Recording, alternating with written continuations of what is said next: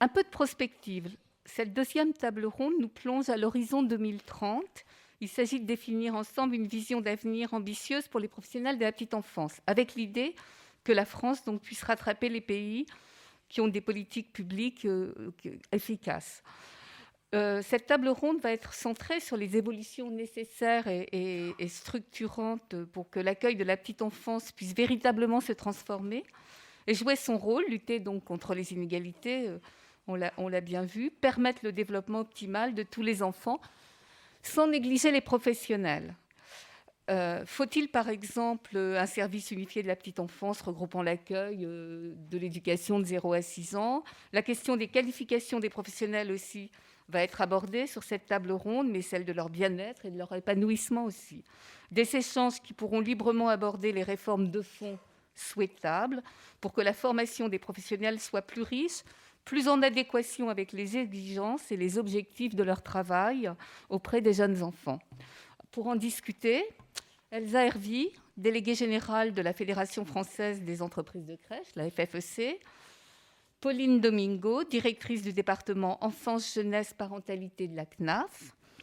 Marine Janté, euh, alors, pardon, euh, Marlène Martin, responsable du pôle petite enfance de hashtag le plus important.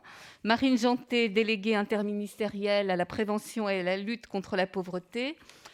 Marine Janté, à ce titre, a la responsabilité de la mise en œuvre du plan formation ambition enfance égalité pour les 600 000 professionnels de la petite enfance. Et donc Bernard Bonne, sénateur euh, LR de la Loire, rapporteur du projet de loi sur la protection de l'enfance, et toujours euh, Daniel Lenoir. On va passer la parole. Merci beaucoup, euh, Catherine. On va commencer en passant la parole à Elsa Hervy. Et comme on a pris du retard, on va essayer de respecter vraiment les, les cinq minutes de temps de parole. Merci. Merci beaucoup. Bonjour à tous. D'abord, merci aux organisateurs de nous donner l'occasion de rappeler que l'investissement dans la petite enfance doit être une priorité pour la France. On nous demande aujourd'hui de définir une vision d'avenir ambitieuse pour les professionnels à 2030. C'était ce qu'il y avait dans, les questions. Euh, peut-être vous, dire d'abord qu'on euh, ne partage pas totalement euh, le, constat qui est fait aujourd'hui. On ne trouve pas que la qualification actuelle des professionnels de la petite enfance soit honteuse par rapport à nos voisins européens. Euh, on pense qu'il faut prendre l'intégralité des statistiques européennes. Et euh, chez nos voisins euh, européens, en fait, il y a deux statistiques. Les éducateurs d'une part, les auxiliaires et assistants d'autre part. Effectivement, les éducateurs, en moyenne, ont un bac plus 3. Ça tombe bien, nos éducateurs de jeunes enfants, ils ont désormais un niveau de diplôme bac plus 3. Mais après, il y a les assistants. Et souvent, ils n'ont pas de qualification. Et la force de la France, c'est que l'ensemble de nos professionnels ont des qualifications en petite enfance. Et puis surtout parce que le niveau de diplôme, ça ne fait pas à lui seul les compétences. L'important, c'est d'avoir des compétences dans la petite enfance. À la FFEC, on a fait une étude sur 12 euh, 311 salariés. Il y a 59,46% de nos salariés qui sont des accompagnants éducatifs petite enfance, 26,51% qui sont auxiliaires de puriculture, soit 85% des adultes actuellement auprès des enfants qui n'ont pas le bac. Pardon qui n'ont pas le bac, mais qui ont des diplômes de niveau infra-bac et qui ne sont pas du tout incompétents, au contraire. Alors pour 2030, on doit donner aux enfants et aux professionnels de la petite enfance de repenser globalement notre modèle de formation avec deux priorités, améliorer encore et toujours l'accueil et veiller au bien-être des professionnels. Un modèle de formation au service de la qualité d'accueil des enfants d'abord. Alors je ne vais pas répéter l'intervention dont je ne doute pas qu'elle sera brillante de Marine Jantet, le plan 600 000 Ambition Enfance Égalité, c'est une réussite, une campagne à poursuivre. Il permet à tous les professionnels d'actualiser ou de découvrir des nouvelles compétences en lien direct avec un accueil de qualité. Et on espère que l'engagement, y compris financier de l'État, se poursuivra après 2022. Ensuite, un modèle de formation qui est bien traitant des professionnels de la petite enfance. C'est notre commandement numéro 9 de la charte Jean Pinot. Pour que je sois bien traité, il est nécessaire que les adultes qui m'entourent soient bien traités. Alors nous, nous souhaitons que d'ici 2030, toutes les formations continues délivrées en lien avec l'amélioration de la qualité d'accueil soient délivrées comme autant de petites briques des blocs de compétences des diplômes supérieurs, pour que formation après formation, on puisse alléger la difficulté des professionnels qui souhaitent évoluer sans jamais renoncer à la nécessaire compétence renforcée en petite enfance. Et on ne veut pas renoncer à être aussi le métier de la deuxième partie de la vie. La petite enfance, c'est souvent un métier où on vient après euh, une première expérience. Et on trouve que c'est important de continuer à pouvoir être le métier de la deuxième partie de la vie. Et puis parce que la formation ne peut pas tout, il faut aussi accepter d'investir massivement dans la petite enfance et parler des rémunérations. Alors, je ne vais pas répéter la table ronde numéro 1. Grosso modo, tout le monde est d'accord. Un euro investi dans la petite enfance, ça rapporte plus. On n'est pas très d'accord sur si ça rapporte 7,3 euros, 12 euros, mais en tout cas, ça rapporte plus. Là, là-dessus, il y a unanimité. Alors, euh, pour 2030, on rêve, nous, d'une petite enfance au service de la France, avec, euh, qui répond à trois enjeux, plus de place, plus de qualité, toujours la qualité, plus de professionnels, mais surtout des professionnels valorisés, revalorisés. Alors, pour la valorisation, on peut faire des campagnes sur les métiers du bien grandir, qui rappellera peut-être à quel point l'ensemble des professionnels exercent un métier essentiel sur lequel toute une société se repose et qui crée des vocations pour la revalorisation, pardon Pauline, le SMIC depuis 2018, 7,29% de progression, et je ne compte pas euh, la revalorisation du 1er janvier 2022. La PSU depuis 2018, 3,54% de progression. Je ne parle pas de la réforme de la PSU, je parle juste du fait qu'il faut aussi la revaloriser, penser les modèles économiques. Si on n'a pas de modèle économique qui tient, on n'a pas de possibilité de revalorisation financière. Alors on va nous dire que potentiellement, il n'y a peut-être pas d'argent. Alors nous, à la FFEC, on ne croit pas à l'argent magique qui arrive parce qu'on en a besoin. Toute dette publique devrait être remboursée. Mais voilà les résultats prévisionnels de la branche famille rendus publics en septembre 2021. Excédent 2021, 1,2 milliard, 2022, 1,7, 2023, 3,6, 2024, 4,5, 2025, 5,4 il y a 16,4 milliards d'excédents dans la branche famille d'ici 2025. Ça nous donne enfin les moyens d'avoir des ambitions pour une vision et une politique de la petite enfance ambitieuse pour la France. Merci. Merci. Super. Merci pour euh, ce respect du, timing. Je passe tout de suite la parole à Pauline Domingo, qui est directrice du département enfance, jeunesse et parentalité de la CNAF. Oui, bah, bonjour à tous. Alors évidemment, moi, mon...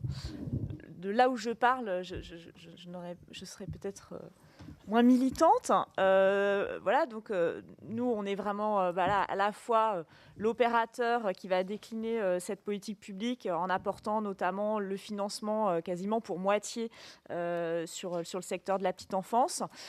investisseur social, Daniel Lenoir l'a rappelé, hein, ça faisait partie de, notre positionnement stratégique sur la convention d'objectifs et de gestion qui nous lie avec l'État et qui nous donne les moyens de décliner cette politique.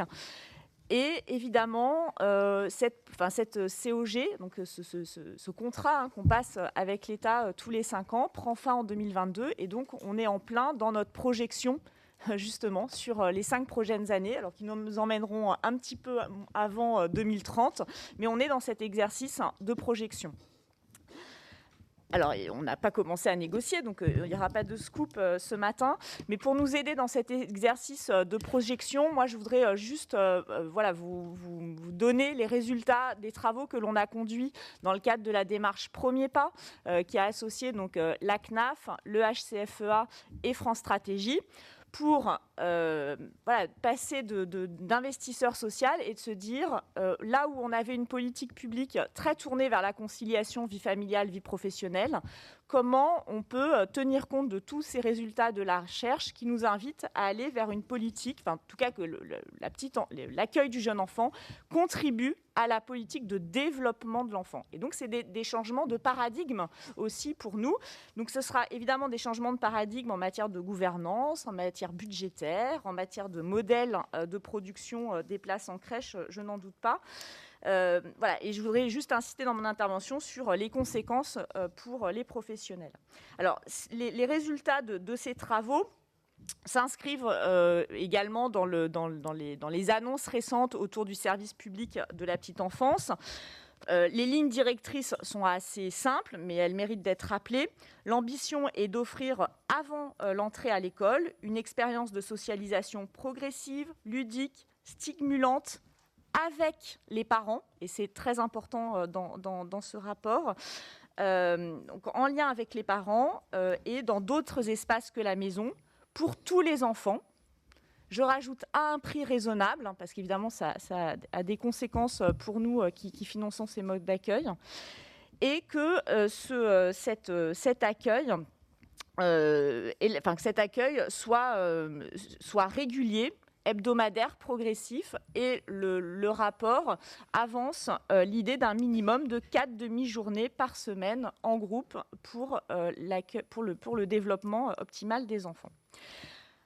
Voilà, une fois qu'on a dit ça, moi je voudrais juste euh, pointer euh, quelques prérequis, quelques conditions de réussite pour euh, tenir cette ambition d'un accueil pour tous avec une expérience de, socialisation qualitative pour les enfants. Il y a une condition de réussite, c'est qu'il va falloir créer des places. et créer des places, ça veut dire avoir des professionnels pour les occuper. Donc nous, on est très soucieux euh, de, euh, de la mise en place du comité de filière qui met euh, la profession dans une perspective de GPEC, c'est-à-dire, on, voilà, je veux dire, on, met 4-5 ans à former voilà, les professionnels les plus qualifiés. Euh, il faut qu'on ait euh, une, un, travail euh, de prospectif parce que avoir un plan de développement en crèche, si c'est pour avoir des crèches vides qu'on ne peut pas ouvrir faute de professionnels, et on le voit aujourd'hui à très court terme, sans attendre 2030, il faut que l'on nous avancions sur la question de la pénurie des professionnels. Donc, première condition de réussite, créer des places, avoir un plan GPEC à long terme, voilà, comme pour les, professions médicales, hein, où on est également en pénurie. Euh, deuxième euh, prérequis, bon, je pense que je ne vais pas m'étendre, qualité de l'accueil. Alors, ce qui est, intéressant dans, le rapport, je crois que le rapport fait bien la distinction entre la qualité structurelle, celle des niveaux d'encadrement, de la qualification, de la taille des groupes, de la qualité des infrastructures et la qualité procédurale, Olivier Tesnon l'a indiqué, qui tient là à la qualité des interactions entre les professionnels et les enfants, entre les enfants, avec les parents et que cette qualité procédurale, euh, elle est bien plus euh, complexe à étayer, euh, évidemment, que d'imposer un niveau d'encadrement et que cela suppose des temps de réflexion pluridisciplinaires, de la formation, de la documentation sur les pratiques, euh, de la supervision, de l'analyse de la pratique. Et donc pour 2030, on a à réfléchir à, et, moi j'ai absolument pas la réponse euh, voilà, de, ma position professionnelle et compte tenu de mes compétences, mais j'ai entendu des, idées sur les programmes, les curriculums, et je pense qu'on a besoin de se doter d'un comité, euh, en tout cas qu'il y ait une instance dédiée à la réflexion sur ce qui est, comment dire, la, manière dont on, améliore la qualité procédurale et sur quel type d'outils on s'appuie. Euh, il y en a certains qui ont été euh, cités par euh, Nathalie Casso-Carini. voilà, moi, j'ai pas de comment dire, j'ai pas de légion en la matière, mais j'appelle à ce qu'il y ait voilà, une instance d'experts qui puisse diffuser ces conclusions et étayer les professionnels sur la qualité procédurale. Il faut conclure, s'il vous plaît. Ouais, je, je, finis sur deux autres prérequis. Euh, qui nous inquiète beaucoup. Aujourd'hui, euh, on veut parler de l'accueil pour tous. 80% des enfants qui vivent sous le seuil de pauvreté n'utilisent aucun mode d'accueil. Donc euh, voilà, c'est très beau d'avoir cette ambition de l'accueil pour tous, mais on a un gros problème, c'est qu'aujourd'hui, on ne sait pas, pour plein de raisons... On pourra, pas, parler, la table ronde 4 pourra pas on, on, ne sait pas accueillir toute une partie de nos enfants, et donc là aussi, euh, il y a été à, comment dire, outiller les professionnels euh, et peut-être avoir de nouveaux professionnels qui accompagnent ces familles qui ne recourent pas vers les modes d'accueil. Et donc euh, voilà, là aussi, pour 2030, un enjeu d'accompagner de, ce non-recours et cette non-fréquentation par aussi des professionnels plus spécialisés, plus formés à l'accueil de ces publics. Merci. Merci beaucoup. Merci beaucoup.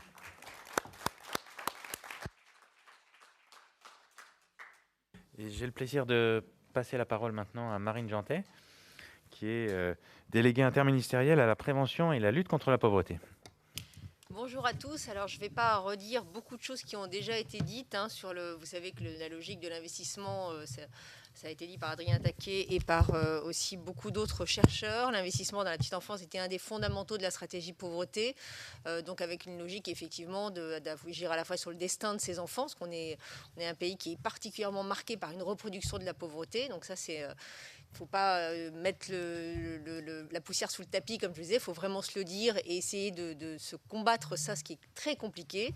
Donc il y a ce sujet pour les enfants prioritairement, mais aussi, on l'a dit, euh, Esther Duflo le disait, pour les, euh, mamans, parce que c'est souvent les mamans qui doivent, mais maintenant ça évolue aussi, il y a aussi des pères qui adaptent leur profession et, leur stratégie professionnelle et leur carrière pour s'occuper de leurs enfants. Et aussi, on vient de le dire, pour les professionnels qui s'en occupent, on est dans un pays, voilà, on, nous dit qu'il y a des métiers en tension. Ils font partie de ces métiers en tension et donc de manière économique, euh, on a intérêt, euh, le gouvernement s'est attaché, à développer aussi cette filière euh, professionnelle. Donc ça, c'est vrai que je, le redis, c'est un investissement de long terme. La stratégie a été annoncée en 2018, mais on arrive à une échéance présidentielle, mais évidemment, les choses vont continuer et il faut que d'ici 2030, on continue sur cette logique-là, sinon on n'atteindra pas nos objectifs. Alors, il y avait deux enjeux. L'enjeu de la qualité, Hein, on l'a déjà dit, donc je vais y revenir sur le plan de la, formation, mais aussi des modes de garde. Parce que, comme vient de le dire Pauline Domingo, malheureusement, 80% des, enfants en situation de pauvreté n'ont pas recours à des, lieux d'accueil. Et donc, on voit derrière tout ce que ça enclenche et, et ça rejoint notre sujet de la reproduction. Sur la partie de la qualité, donc effectivement, un grand plan de formation assez ambitieux des 600 professionnels de la petite enfance a été donc euh, lancé. Euh, sur cette thématique prioritaire, je ne vais pas y revenir, développée par le HCFEA, mais donc euh, sur le sujet de la, du numérique, l'accès à l'art et à la culture, le lien avec la nature. Bon, ces points-là, je pense que vous les avez déjà bien vus. je rappelle juste que c'est un engagement assez inédit de, l'État. on est en gros à presque 37 millions d'euros sur trois ans.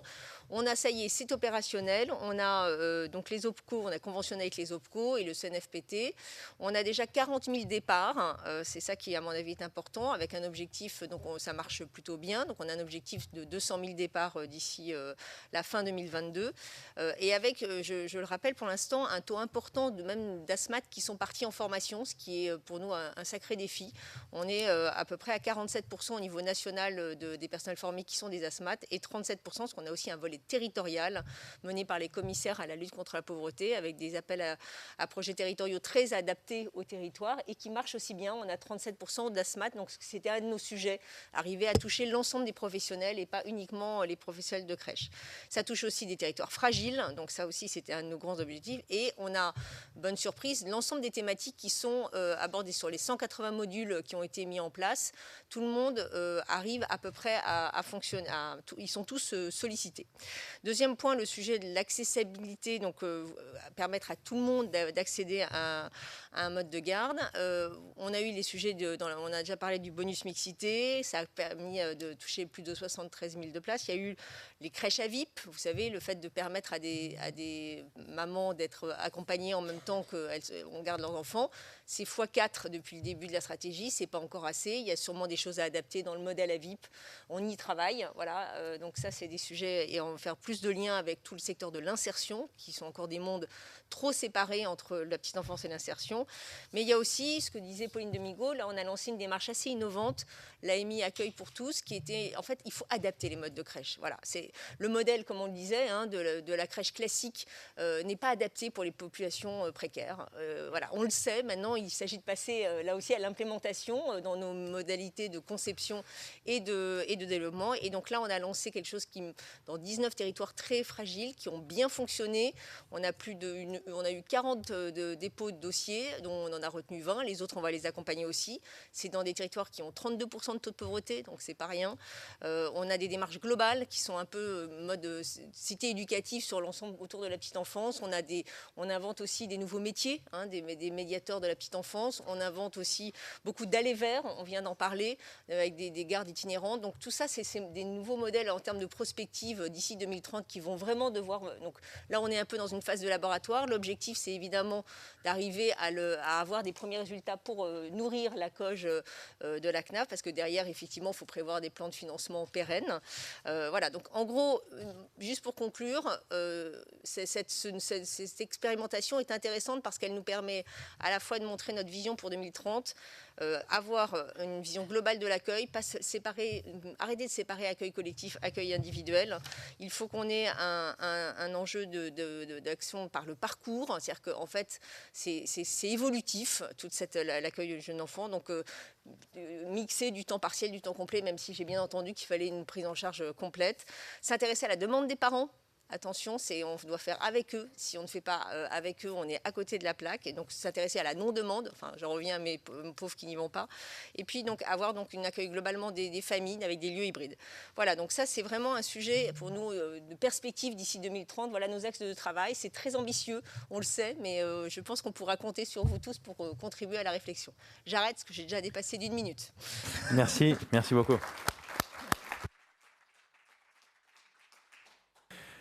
Et donc, dernière intervenante de cette table ronde, je crois que malheureusement euh, le sénateur euh, euh, Bernard Bonne n'a pas pu se, connecter au moins jusqu'à présent. Marlène Martin, qui est directrice du, pôle Petite Enfance d'Hashtag le plus important et qui va un peu nous présenter quelques-unes des pistes qui sont développées dans le livre blanc que nous sortons conjointement aujourd'hui avec Edumiam et, et. Merci Mathias, merci à toutes et tous déjà pour ces, pour ces précisions qui montrent la, vitalité du, débat et, le nombre d'initiatives déjà prises et, qui corroborent le fait que tout le monde souhaite avoir vraiment cette vision, cette vision ambitieuse pour, pour 2030 pour, pour la petite enfance. Euh, donc il a déjà été évoqué la question de la nécessité du changement de paradigme. Euh, celle, que, celle de la vision ambitieuse qu'on porte, c'est vraiment de se centrer des besoins de l'enfant. On sait bien que les systèmes d'accueil sont aussi des systèmes de service aux familles, mais vraiment peut-être que le, point, euh, le point du changement du regard, c'est celui de se centrer sur les besoins de l'enfant et de construire le système autour euh, des, besoins de l'enfant. Donc un premier point de redéfinition dont on a, euh, qu'on a évoqué dans le, dans le livre blanc, qui ne fait pas nécessairement consensus, mais c'était la richesse de ces travaux d'avoir des propositions qui sont encore en débat, c'est la question du recentrage sur une perspective de l'enfant de 0-6 ans. On a en France un système qui est divisé entre le 0-3 et le, et le donc 0-3 préscolaire et puis le 3 12, euh, qui est assez, enfin, qui est voilà assez spécifique à la France euh, et qui, mériterait quand même une vraie une vraie rediscussion, une vraie redéfinition si on prend euh, conscience et si on prend en compte la, notion de développement de l'enfant, développement dans la continuité et ça a été évoqué notamment par par Gosta Esping Andersen au début. la question de, du, d'une nouvelle vision, c'est aussi une nouvelle vision des professionnels qui s'occupent de ces enfants. il a été rappelé par Esther Duflo que c'était un vivier et ça vient d'être d'être rappelé aussi par Marine Jantec. C'était un vivier de métiers, mais euh, il faut aussi changer le regard sur ces métiers qui sont des métiers qui nécessitent des compétences importantes, qui ne sont pas uniquement des compétences de diplôme, mais comme l'a rappelé Elsa Hervy, des compétences relationnelles, des compétences de construction de la qualité éducative extrêmement exigeantes, ambitieuses et difficiles. Ce sont des métiers difficiles, mais ce sont aussi des métiers passionnants, parce que qu'est-ce qu'il y a de plus passionnant que le, développement de l'enfant? Mathias l'a dit en introduction, le plus important, ce sont les enfants, mais c'est aussi ce changement de regard qui fait passer cette idée que s'occuper au quotidien d'un enfant, c'est aussi passionnant, ça permet de voir comment il évolue, et plus la formation est centrée sur la question de, des enjeux liés au développement des compétences sociales, émotionnelles, linguistiques, cognitives, relationnelles, qui font le socle de toutes les compétences académiques ultérieures, et ça a été rappelé également par par Esther Duflo, plus les professionnels ont conscience de ça, sont formés à ces aspects par des formations qui peuvent et qui doivent être renouvelées et qualitatives à cet égard, euh, plus le regard global de la société, des parents, des pouvoirs publics changera sur ces professionnels et plus ils seront reconnus, quel que soit leur lieu d'exercice, que ce soit euh, les gardes euh, les gardes à domicile, on a eu des questions de, vocabulaire dont on a souligné l'importance dans le, dans le livre blanc. Ça fait aussi partie du changement de regard. Euh, évidemment, un, enjeu qui m'est cher est le lien avec la recherche, dont on a montré par les différentes interventions qu'elle euh, n'était pas directement transposable. C'est des recherches qui doivent être construites, construites, également sur des nouveaux paradigmes qui sont plus inclusifs. Il y a des recherches-actions, il y a différentes manières de mener ces recherches. Euh, mais le lien avec la recherche doit être là, doit être constant. La recherche en économie, mais j'ai beaucoup aimé l'idée du prix Nobel de pédagogie tout à l'heure. Ça pourrait exister, pourquoi pas? Allons-y. C'est à nouveau un des enjeux, un des enjeux les plus importants. Euh, et surtout en gardant cette idée que ce ne sera pas simple. On, l'a dit, c'est pas simple d'organiser les choses, c'est pas simple de répondre aux nouveaux enjeux, à la demande d'inclusion, à la demande d'accueil des publics euh, les plus en difficulté, des besoins spécifiques des parents qui sont différents dans un contexte sociétal où les métiers changent, où les besoins changent. Euh, voilà, c'est pour ça qu'il faut de l'ambition, c'est pour ça qu'il faut de l'exigence, c'est pour ça qu'il faut ne pas se décourager, un accompagnement fort par les pouvoirs publics et par tous les acteurs, et, la présence de tous les acteurs ici euh, euh, venant de, tous les milieux est, un signe aussi de, cet engagement qu'on est prêt à prendre. La, période a été rappelée, les enjeux de la période ont été rappelés par rapport à, tout ce qui a déjà été mis en place et qui pourrait encore être davantage mis en place. Voilà, ça fait partie de ces éléments de, vision ambitieuse euh, qu'on essaye de porter par cette centration à nouveau euh, sur l'enfant euh, et par ces propositions qu'on vous invite à, relire et à recommenter. Et voilà, une de, celles qui nous paraît structurante et, de nature à entraîner beaucoup de changements, c'est vraiment celle sur une approche 0-6 ans et donc évidemment qui implique une formation spécifique et commune à ces professionnels pour avoir cette vision de continuité qui a été rappelée. Merci beaucoup.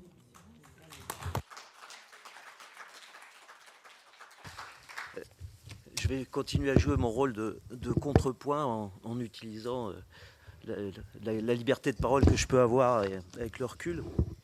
Et donc, euh, réagir avant de, donner la parole à quelques questions. Mais euh, je voudrais revenir sur ce qu'a dit Elsa Henry, pardon. C'est difficile de lire. Elsa Hervé. Hervé, pardon. Et puis sur la proposition 12 de cet excellent rapport, j'en profite pour le dire, euh, parce que derrière, il y a, une équation financière. C'est-à-dire que la rémunération et, le nombre de, personnes, enfin l'encadrement, n'est pas une condition nécessaire aux compétences. Ce n'est pas une condition suffisante parce qu'il faut aussi qu'il y ait les compétences, les savoir-faire, etc. Mais c'est une condition nécessaire. Et comme l'a dit euh, Pauline, je crois, euh, on est dans la même situation finalement que ce qui se passe à l'hôpital. C'est-à-dire qu'on a des professionnels qui sont insuffisamment payés et en insuffisamment nombre. Je puisqu'on est, est dans une instance politique publique, je voudrais quand même rappeler que derrière, il y a une équation financière. Euh, parce que, bon, c'est pas la première fois euh, que la, branche famille est en excédent, mais Bercy ne raisonne pas comme ça. Bercy raisonne sur l'ensemble de la sécurité sociale, c'est l'ensemble de la protection sociale. les excédents de la branche famille viennent compenser euh, les déficits de l'assurance maladie et peut-être de la retraite demain. Tout ça pour dire, je veux pas. Euh, euh, mais le, déterminant, le déterminant, il est là. C'est-à-dire que. et il faut, il faut être clair là-dessus. C'est-à-dire que si on veut développer ce que vous dites, si on veut augmenter et ajuster la PSU euh, de façon à ce que ça permette de rémunérer correctement et en suffisamment grand nombre des professionnels de santé, ça veut dire qu'on augmente le budget global de la sécurité sociale. Je le dis parce que c'est un impensé ou un non-dit de toutes les politiques sociales, c'est que derrière, il y a euh, ce qu'on appelle classiquement les prélèvements obligatoires, et derrière, il y a une question extrêmement importante, c'est le consentement à la solidarité. Parce que ça, c'est ce qu'il faut. C'est pour ça que c'est important. Et c'est pour ça aussi qu'on a voulu développer le concept d'investissement social pour que cette dépense ne soit pas uniquement vue comme une dépense, mais aussi comme un investissement sur l'avenir. Et après, je, vais laisser euh, peut-être Mathias réagir sur l'autre point qui est important, c'est la coupure entre les 0,3 ans et les 3,6 ans, parce que ça me choque tout autant que ce que vous avez dit. Et j'aurais peut-être une anecdote à raconter sur le sujet. Bah, l'anecdote, c'est que y a, Nathalie doit, s'en souvenir. C'est qu'il y, a, il y a 4 ans, 5 ans, je crois, on, on avait été sollicité par le CDE pour faire une enquête, l'équivalent de l'enquête PISA, pour les 0-6 ans, parce que l'OCDE raisonne sur les 0-6 ans. Moi, j'étais fav... Hein? Thalys, j'ai oublié le nom. Et en fait, euh, moi j'étais prêt, et, Laurence Rossignol euh, qui n'avait pu investir, mais on, on a eu un, obstacle du côté du ministère de l'Éducation nationale qui ne voulait pas investir en même temps que nous sur le financement de cette enquête. C'est une anecdote, mais qui est extrêmement importante, parce qu'on n'a pas été dans le premier cercle, je pense que Nathalie le confirmera, dans le premier cercle de cette enquête Thalys qui a vocation à devenir le PISA de la petite enfance. Et le résultat, c'est que dans quelques années, quand elle sera étendue, ben, on sera en retard, comme sur le PISA. Merci, merci pour cet éclairage, Daniel. Euh, moi, je voulais savoir, euh, puisque Marlène, tu as parlé en dernier, sur les deux propositions un peu phares qui ressortent euh, sur passer à, du, du 03312 à 06612 et élever d'un cran de qualification l'ensemble des professionnels. Et c'est la raison pour laquelle nous avons fait le choix dans ce colloque de nous positionner à un horizon volontairement lointain, 2030 voire 2035, pour se donner la possibilité de, changer les choses de manière un peu structurante.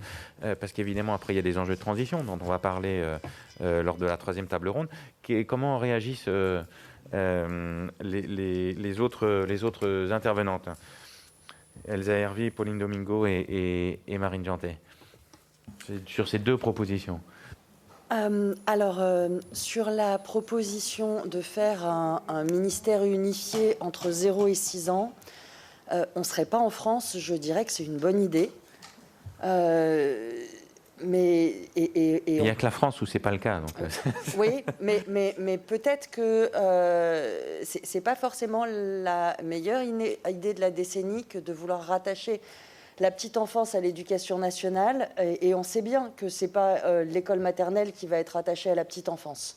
Euh, et si c'est pour embarquer nos professionnels de la petite enfance dans les débats sémantiques sur on ne peut pas appeler une piscine, mais c'est un truc, je sais pas quoi, etc., non, en fait, euh, on, a besoin de se concentrer sur la qualité d'accueil et pas de faire des débats euh, avec euh, d'éminents pédagogues pour la, qualité de, ces sujets-là. S'il s'agit de considérer que l'école maternelle fait partie à part entière de la petite enfance et que le rôle de la communauté éducative, c'est de développer entre 0 et 6 ans les compétences cognitives et sociales de l'enfant et pas d'être dans une culture absolue de l'apprentissage, comme le fait aujourd'hui l'éducation nationale, oui. Mais euh, prendre le risque d'être attaché à l'éducation nationale telle qu'elle dysfonctionne sur la tranche 3-6 ans, non. Ça a le mérite de la franchise. C'est pour ça qu'on fait des débats publics trouve que la position, euh, voilà, moi je suis un peu sceptique également, à vrai dire, mais euh, voilà, moi je voulais juste peut-être dire quelque chose d'assez euh, concret, qui est les, tentatives de travail conjoint avec l'école maternelle et notamment les classes passerelles que nous avons beaucoup soutenues à un moment donné. Aujourd'hui, il y a plus que 30 CAF, 30 départements qui soutiennent ce type d'action. C'est des actions qui sont en décélération. Je vous rappelle, c'était l'idée d'avoir des classes dédié euh, voilà, aux, jeunes enfants, euh, voilà, euh, autour de deux ans, et avec un encadrement mixte, éducation nationale, le JE, pour voilà, travailler ces passerelles entre bah, l'environnement de, de, la crèche en général et l'environnement de, l'école maternelle. Donc nous, on je pense que c'est des, des, initiatives intéressantes parce qu'elles réfléchissent au parcours de l'enfant dans, dans les modes d'accueil mais aujourd'hui, c'est vrai que ce sont des dispositifs qui sont plutôt euh, en perte de vitesse et qui montrent la difficulté quand même à travailler euh, de manière très articulée euh, ce passage de la crèche à l'école maternelle. Mais ça fait partie des ambitions 2030 et le, secrétaire d'État l'a rappelé en sortie de la conférence des familles que de travailler davantage les actions passerelles du monde de la petite enfance à celui de l'école maternelle. Et sur le fait d'augmenter d'un cran le niveau de qualification de tous les professionnels? Alors, moi, je vais répondre effectivement aux deux. Donc, euh, pour, faire la suite sur 0 à, 6 ans, euh, je pense que ça va être compliqué de, tout chambouler l'organisation administrative française. Faut être moi, je suis très pragmatique. Par contre, moi, je pense que les choses peuvent se faire localement. C'est-à-dire que, euh, c'est un des fondements de la stratégie pauvreté, c'est que ça se passe vraiment au niveau territorial. Quoi. Et donc, on peut faire des grandes réformes nationales, mais en fait, la vraie vie, elle se passe dans la vraie vie, hein, dans le monde réel. Et dans le monde réel, comme on disait, ça, ça touche aussi le sujet de l'implémentation des changements de pratiques, c'est vraiment de créer des coalitions d'acteurs. Et, ça, c'est aussi un de nos enjeux. Ça s'est fait dans le secteur de l'enfance avec, euh, grâce au projet éducatif de territoire. Il y a des choses formidables qui se sont faites. Nous, on voudrait, notre ambition, je ne sais pas si on y arrivera, mais c'est justement de, faire ça sur le champ de la petite enfance, avec, et c'est un peu la logique des expérimentations dont je vous parlais, un peu de cité éducative, d'avoir un peu une coalition très locale sur des projets très concrets. Et je pense que c'est peut-être comme ça qu'on fera plus changer les choses qu'en faisant des... Voilà, même si évidemment, je je crois. on est dans une enceinte qui fait le droit, etc. C'est très important d'avoir des cadres. Mais après, je pense que dans ce changement de pratique, et pour rejoindre à toutes les interrogations qu'on avait sur comment on change les choses dans la vraie vie, voilà, il faut aussi que ce soit porté localement et mettre tout le monde autour de la table pour que les gens s'impliquent là-dedans. Donc ça, c'est la première réponse. Sur la partie formation, évidemment, enfin moi, je monter d'un cran de la formation, c'est on gagne toujours. Je, suis très sensible aux soft skills. Enfin voilà, il y a le sujet de. J'ai entendu hein, le fait qu'il fallait avoir des diplômes universitaires. Euh, là aussi, moi, je, promets beaucoup l'apprentissage. Je pense qu'on a oublié. Enfin, on est dans un pays un peu élitiste en France où il y a le, sujet du diplôme, c'est très important. Mais il y a aussi tout. il y a des, champs qui sont mis de côté parce que c'est pas, ça fait pas joli euh, dans, notre société. Ce qui est très dommage, c'est des métiers essentiels, la pédagogie, tous ces aspects du lien. Je suis médecin moi-même, hein, donc j'y suis particulièrement sensible, mais on n'a jamais assez valorisé ça. Moi, j'ai toujours dit que, par exemple, pour mes patients, c'est souvent l'aide-soignante qui qui en savait beaucoup plus sur le patient que moi, et j'allais toujours les voir parce que c'est pendant la toilette, tout se dit, voilà. Et c'est là où la parole se libère. Alors, et eh ben, c'est pareil avec euh, tous les métiers du, enfin, je transpose ça, c'est la même chose. Et donc ça aussi, il faut qu'on développe ces compétences-là. Bien sûr qu'il faut du savoir, euh, du corpus euh, intellectuel, mais il y a aussi valoriser ce sujet du lien et qui est dans l'ensemble des... Enfin, je rejoins, hein, c'est, enfin, la, crise du monde sanitaire actuellement, c'est la même chose. Hein, donc voilà. Marlène, tu veux réagir? Oui, je pense que évidemment c'est, tout l'enjeu d'avoir des visions ambitieuses à terme, c'est de bousculer un peu le euh, voilà, les, contraintes administratives établies. L'idée était plutôt de, non pas de, rejoindre l'éducation nationale, mais d'avoir un ministère des, 0-6 ans. Il a été mis en avant que notamment pour le plan des 1000 premiers jours, euh, une certaine difficulté à coordonner justement l'ensemble des acteurs était mise en avant. Et peut-être que ce, ministère 06, euh, ministère petite enfance, ministère première pierre ou premier pas, en fonction des rapports, pourrait être un enjeu, même si on a malheureusement conscience de la, de la complexité. Et je rejoins bien entendu sur la question de d'élever d'un cran, c'est aussi une question des contenus de formation qui peuvent et qui doivent être davantage tournés, maintenant qu'on a des outils pour l'évaluer, pour la question des compétences relationnelles, des soft skills qui sont nécessaires dans toutes les professions, mais évidemment au premier lieu dans, dans celle-ci. Donc on continue à, à, porter ces propositions euh, controversées et débattues, euh, ce qui les enrichit. avant de clore, on va peut-être prendre oui Allez-y. Je, voulais aussi euh, réagir à, ce que disait euh, Daniel Lenoir, et, c'est un message pour euh, Bercy. messieurs, mesdames, je pense que l'ensemble de la petite enfance est aujourd'hui rassemblé et pourrait dire ensemble que la branche famille et les excédents de la sécurité sociale pour la famille, ce n'est pas la réserve pour rembourser les dettes publiques, c'est pour dépenser, pour faire la dépense la plus utile pour la France et la plus rentable. Et je pense que c'est un message qu'il faut qu'on porte unanimement. L'argent, il est là, il peut être dépensé, il ne sert pas à rembourser les dettes des autres.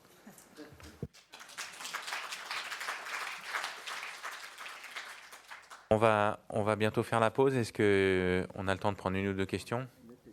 Vous m'entendez? Euh, concernant le, financement, ma première question, euh, c'est en direction des régions. Comment on peut inciter les régions à, financer d'autres promotions? Puisque c'est ce que Pauline disait aussi, on a besoin de professionnels de la petite enfance. Voilà. Et pourquoi pas euh, mettre en place des modules communs sur le développement de l'enfant avec les professionnels de l'éducation nationale notamment en maternelle, mais aussi en PMI, de la périnatalité jusqu'à l'école, pour poser cette première pierre de langage commun autour du développement de l'enfant. Ça, c'est la première chose. D'ailleurs, il y a un MOOC qui a été financé par, euh, par la délégation interministérielle à la prévention et à la lutte contre la pauvreté. Qui, ce sont les professionnels de la continuité éducative qui parlent à leur père. Et ça peut être une première pierre qui est gratuit euh, sur euh, YouTube. Le, le, deuxième point, c'est en matière de dépenses publiques. Quand, euh, pourquoi aujourd'hui a-t-on encore des financements de micro-crèches pages qui ne sont pas qui ne répondent pas aux besoins sur les territoires les plus, les plus vulnérables? Pourquoi on ne peut pas mettre en place, euh, euh, cibler le financement sur les micro-crèches PSU pour que ce soit accessible à tous? Parce que la dépense publique, il faut, il faut l'évaluer. Et ça, je pense que vous êtes bien placé. Voilà mes deux questions en matière de financement. Merci. Avec une, réponse rapide, s'il vous plaît. Oui. Euh, parce qu'à la fédération, on a beaucoup d'adhérents micro-crash Je voudrais tenter de, euh, apaiser le débat en apportant des éléments objectifs qui mettent fin à la mauvaise réputation. Une microcrèche page, c'est quoi? C'est euh, une structure d'accueil agréée, contrôlée par la PMI, avec des professionnels de grande qualité là aussi, qui n'a pas la chance de bénéficier du même euh, soutien financier public que les crèches PSU, puisque c'est les parents qui sont aidés, comme pour les assistants maternels, a posteriori, une fois qu'ils ont fait l'avance à condition qu'on ne les facture jamais plus de 10 euros par heure. Alors tout le monde a l'air de penser que dans toutes les microcrèches, tous les parents payent 10 euros par heure euh, et toutes les heures. C'est faux. Euh, la dépense moyenne et le tarif moyen payé par les parents en microcrèche, c'est 7,50 euros. Tout le monde a l'air de penser que dans les microcrèches, c'est horrible, pour les parents, ça coûte beaucoup plus cher. Euh, et bien, ce n'est pas tout le temps vrai. Parce que quand on a la chance d'être... enfin, la chance, parce que c'est vraiment une chance. Mais enfin bon, quand on est une famille fragile, monoparentale, quand on est une famille avec une personne de sa famille qui a l'allocation handicap, on a le droit d'avoir un CMG majoré de 30%. Depuis novembre 2018 et novembre 2019, c'est une avancée de ce quinquennat.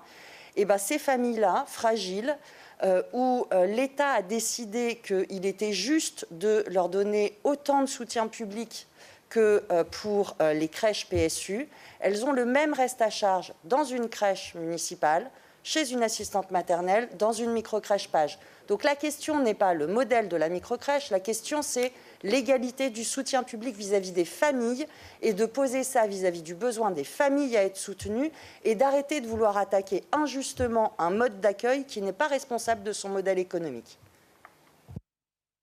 Ok. On se retrouve à 10h50 pour euh, la troisième table ronde. Merci à tous.